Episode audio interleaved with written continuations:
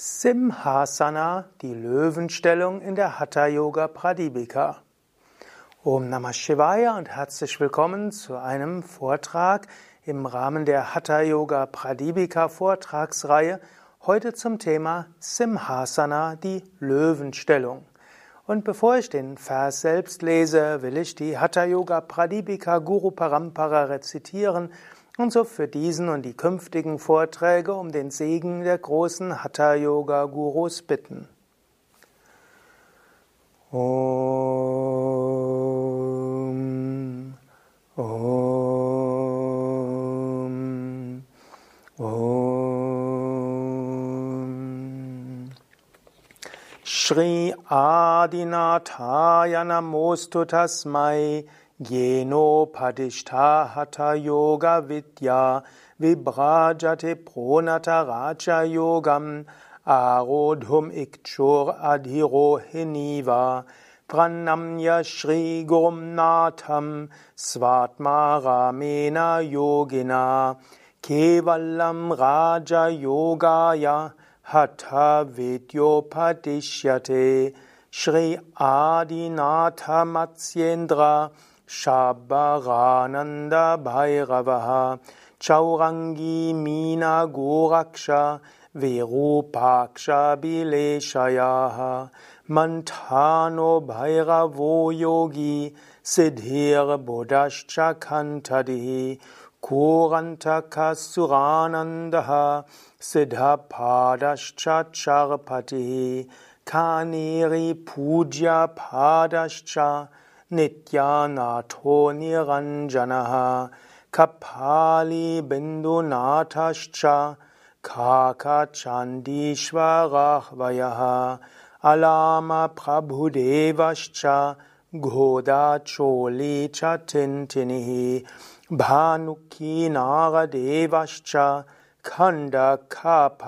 Kastata Ityadayo Mahasiddha हठा योगप्रभावचः खन्दायित्वा खालदण्डं ब्रह्मान्दे विच्गन्थिते ॐ बोलो सत्कुः शिवानन्दमहगाञ्जिकी जय। बोल श्रीविष्णुदेवानन्दमहगाञ्जिकी जय। Svatmarama schreibt im 50. Vers der Hatha Yoga Pradipika, nun wird Simhasana beschrieben. Bringe die Knöchel auf den Körperteil zwischen Anus und Hodensack, den rechten Knöchel auf dessen linke Seite, den linken Knöchel auf die rechte. Bringe die Handflächen auf die Knie, strecke die Finger aus und lenke die Augen zur Spitze der Nase mit geöffnetem Mund und konzentrierten Geist. Also diese beiden Versen beschreiben Simhasana, wie Svatmarama sie in der Hatha Yoga Pradipika sieht. Simhasana ist ja der Löwe. Simha ist der Löwe. Der Löwe steht für Mut, er steht für Enthusiasmus, er steht für Majestät. Löwe ist auch das Symbol für Sonne und natürlich das Tierkreiszeichen Löwe. Und Shivananda schreibt auch gerne, Sprülle um wie der Löwe von Vedanta, höre auf zu blöken wie ein Schaf. Man findet diesen, ja, diese Geschichte, wie ein Löwe, Löwenbaby von einer Schafsmutter adoptiert wurde und der Löwe gedacht hat, er wäre auch nur ein Schaf und wuchs verängstigt und verschüchtert auf. Und erst dann, als ein anderer Löwe ihm gezeigt hatte, du bist ein Löwe, fing er an zu brüllen wie ein Löwe und hatte niemals mehr Angst. In diesem Sinne bist du auch das unsterbliche Selbst. Du hast alle Kraft und alles in dir. Und indem du dieses, diese deine wahre Natur zum Ausdruck bringst und weißt, Satchitananda Svarupaham, meine wahre Natur, Sein, Wissen, Glückseligkeit. Und wenn du weißt, die Kundalini-Energie ist in mir, unendliche Energie ist in mir, kannst du brüllen wie ein Löwe und kannst mutig sein und brauchst vor nichts Angst zu haben. Gut, Simhasana kennst du vielleicht von anderer Warte aus. Typischerweise wird gesagt, man kniet in der Löwenstellung und setzt sich dann auf die Fersen, gibt die Hände auf die Knie und dann hebt man den Kopf leicht nach oben, streckt die Zunge raus, schaut zum Punkt zwischen den Augenbrauen und fängt dann an zu brüllen wie ein Löwe. Das würde zum Beispiel so aussehen.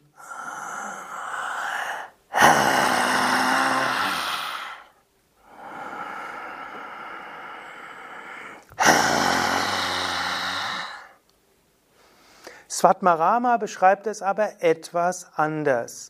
Er sagt, dass man nicht einfach in der normalen knienden Stellung ist, sondern er beschreibt es ja hier, dass man den linken Knöchel auf die rechte Seite bringt und die rechte Seite auf die linke Seite.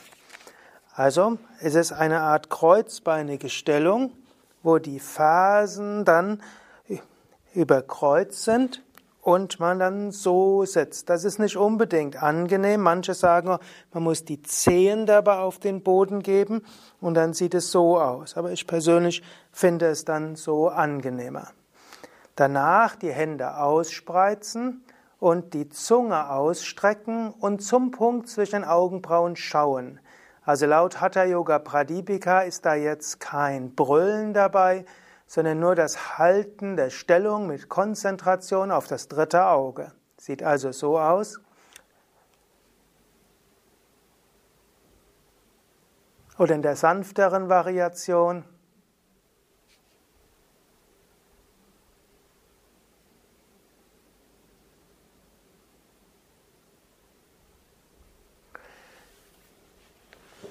Wenn du diese Variation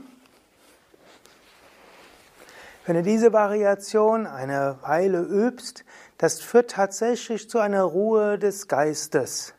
Diese Übungen kann man zum Beispiel auch machen zu Anfang der Meditation.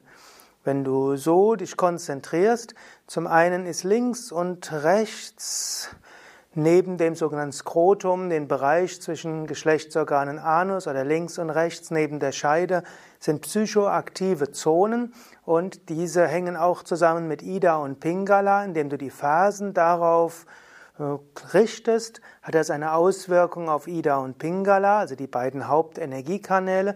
Das Prana kann durch diese Shumna nach oben gehen. Indem du die Finger spreizt, hat das auch noch eine stimulierende Wirkung. Indem du den Mund aufmachst, hat es eine aktivierende Wirkung. Und wenn du dann zum Punkt zwischen den Augenbrauen schaust, fließt das Prana nach oben. Vielleicht magst du es ja mal bei deiner nächsten Meditation ausprobieren, oder? Vielleicht magst du jetzt einen Moment innehalten und schauen, ob du dich so hinsetzen kannst.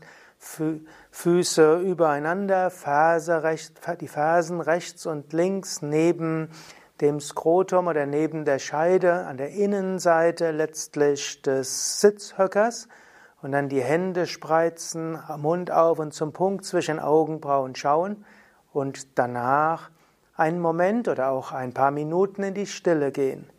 Manche werden feststellen, die Meditation bekommt eine ganz andere Qualität. Gut, was sagt jetzt Svatmarama über die Wirkung? Also er sagt noch, die Hände werden auf den Knien platziert, Finger gespreizt, Mund geöffnet und dann konzentriert auf die Nasenspitze. Der Ausdruck, der hier für Nasenspitze steht, heißt Nasa Agram, Nasagram. Und Boris Sacharow hat mal gemeint, Gram hat ja etwas zu tun mit Spitze und die Nase hat eigentlich zwei Spitzen, nach oben zum Punkt zwischen Augenbrauen und nach unten. Und so könnte man diese, wann immer dort was steht von Nasagra, kann gemeint sein, das, was wir im Deutschen als Nasenspitze bezeichnen, also unten an der Nase, aber es kann auch der Punkt zwischen den Augenbrauen gemeint sein. Es ist tatsächlich, dass der Ausdruck Nasagra hat diese Doppelbedeutung. Also ich habe das da auch vorgemacht zum Punkt zwischen Augenbrauen schauen. Nach oben schauen hat allgemein eine erhebende Wirkung, auch eine aktivierende Wirkung. Du könntest aber auch zum Punkt zwischen den Augen, äh, zur Nasenspitze selbst schauen. Auch das gibt es. Und das hat dann auch eine mehr zentrierende Wirkung. Wenn du magst, kannst du es auch gleich nochmal ausprobieren. Du würdest also die Fersen kreuzen und du kniest dich dabei. Du gibst die Fersen links und rechts an die Innenseite der Sitzhöcker, wenn es irgendwo geht, oder etwas weiter vorne.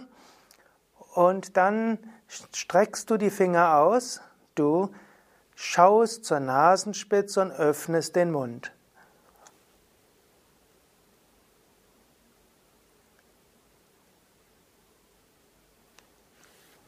Wenn du das bis zu einer Minute üben willst, dann hältst du auch die Luft dabei an. Du kannst auch länger üben und dann wirst du natürlich normal atmen oder es vielleicht auch verbinden mit Plavini Kumbhaka. Was das ist, erfährst du an einer anderen Stelle und in einem anderen Video habe ich das ja ziemlich genau erläutert. Welche Wirkung hat das jetzt laut Svatmarama? Dem 52. Vers sagt Svatmarama, das ist Simhasana, von den Yogis in höchstem Wert gehalten. Diese ganz vortreffliche Asana fördert die Bandhas. In einer anderen Übersetzung heißt dort, sie bewirkt die Einheit der drei Bandhas und ist die beste der Asanas. Also Svatmarama hat ein paar Verse vorher gesagt, dass Siddhasana die beste der Asanas ist. Er hat letztlich auch die Paschimottanasana und die Marsyendrasana und die Mayurasana in höchsten Tönen gelobt und jetzt eben Simhasana. Die, es fördert die Dreiheit, also Tritaya der Bandas und eben auch die Sandhana das heißt die Vereinigung der Verbindung der drei Bandas. Eigentlich sind die drei Bandas ja Mula Banda, Beckenbodenverschluss, Uddiyana Banda, Bauch eingezogen und Kinn gesenkt. Auf eine gewisse Weise macht man aber in Simhasana etwas anderes. Anstatt das Kinn zu senken, ist typischerweise der Kopf gehoben. Und auf gewisse Weise äh, ist es also das Gegenteil von den drei Bandas, man könnte auch sagen, die Gegenübung der drei Bandas. Nichtsdestotrotz gibt es auch noch die Variation, wo man alle drei Bandas mit Simhasana verbindet. Und so ist dieser Simhasana die, der erste, das erste Mal, wo Svatmarama die drei Bandas erläutert. Hier also jetzt die Simhasana mit den drei Bandas, wie man es aus dem 52. Vers schließen könnte. Du kannst also, wenn du willst, gleich wieder ausprobieren. Du gibst auf die Knie, du kreuzt wieder die Fersen, du setzt dich damit auf die Fersen und auf die Knie, du gibst die Hände auf die Knie, du atmest jetzt tief vollständig ein. Und dann gibst du das Kinn auf die Brust Du schaust zum Punkt zwischen Augenbrauen und du übst gleichzeitig Mula Bandha und Uddiyana Bandha. Ich zeig's einmal, mach's einmal vor.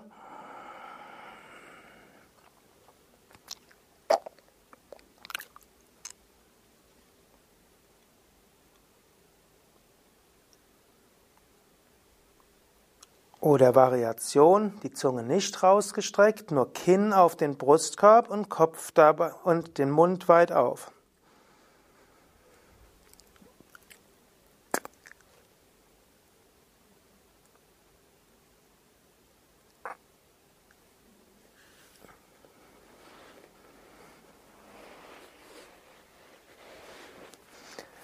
Das ist also eine fortgeschrittene Variation von Simhasana. Du kannst Simhasana zum Beispiel üben als Vorbereitung auf die Meditation. Du kannst Simhasana üben nach Kapalabhati und vor der Wechselatmung.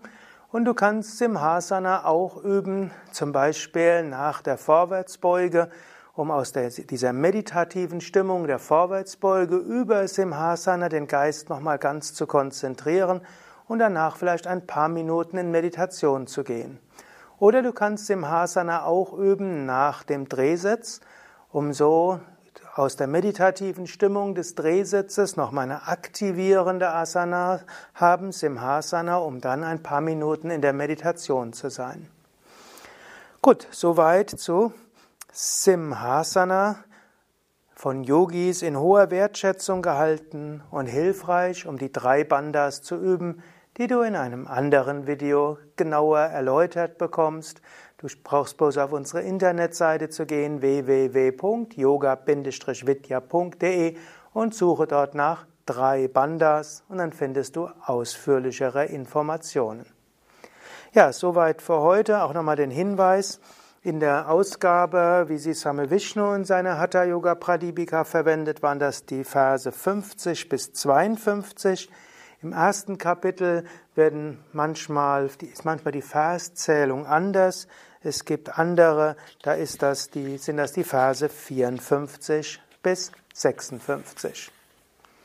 Ja, das war's für heute. Mein Name Sukadev, hinter der Kamera und Schnitt Nanda. Dieses Teil der Hatha Yoga Pradipika Vortragsreihe. Ich werde durch alle Verse der Hatha Yoga Pradipika hindurchgehen. Auch Grundlage für ein Hatha Yoga Pradipika Buch, das vermutlich 2019 erscheinen wird oder erschein, erschienen ist, falls du das nach 2019 hörst. Und es ist auch ein Teil der Yoga Vidya Schulungsvideo, Begleitmaterial zur Yogalehrerausbildung von Yoga Vidya. Alles Gute, bis zum nächsten Mal. Sukade von www.yoga-vidya.de